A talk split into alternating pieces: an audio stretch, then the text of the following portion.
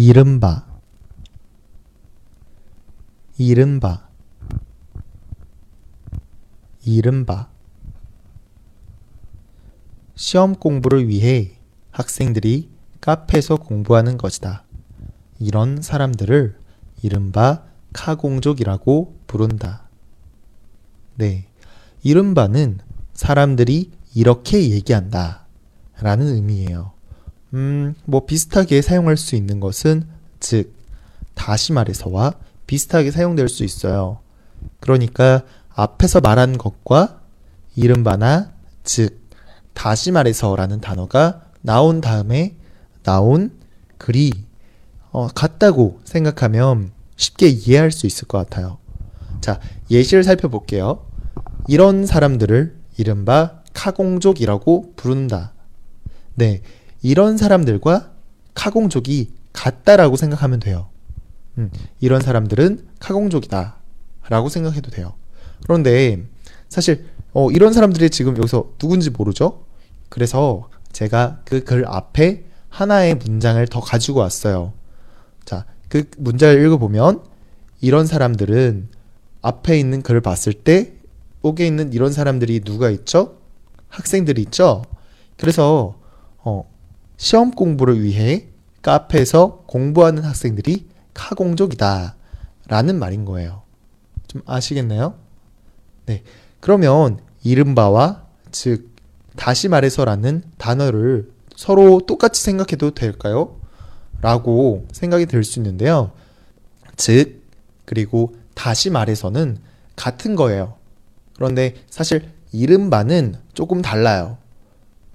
음, 즉, 그리고 다시 말해서는 뭔가 앞에서 이야기한 것을 다시 한번 정리하거나 뭔가 그것을 풀어서 다시 한번 설명을 할 때 다시 말해서 즉을 사용하는데요.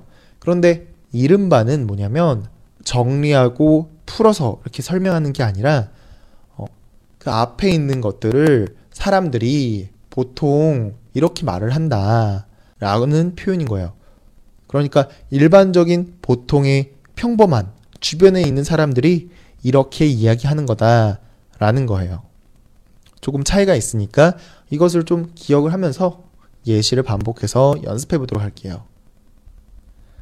시험 공부를 위해 학생들이 카페에서 공부하는 것이다. 이런 사람들을 이른바 카공족이라고 부른다.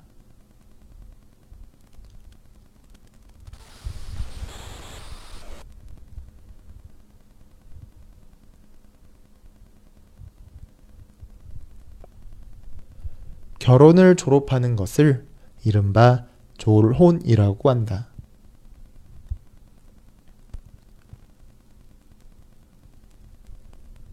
결혼을 졸업하는 것을 이른바 졸혼이라고 한다.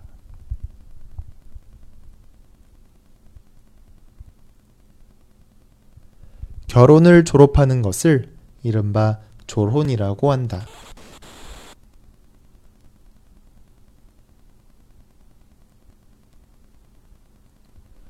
비용과 규모를 줄여 실속을 갖춘 결혼식을 이른바 스몰 웨딩이라고 한다.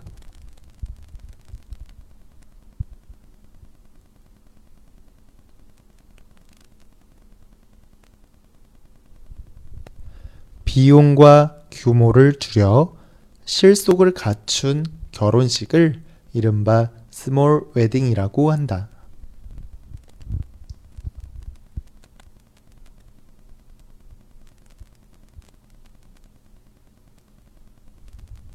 비용과 규모를 줄여 실속을 갖춘 결혼식을 이른바 small wedding이라고 한다.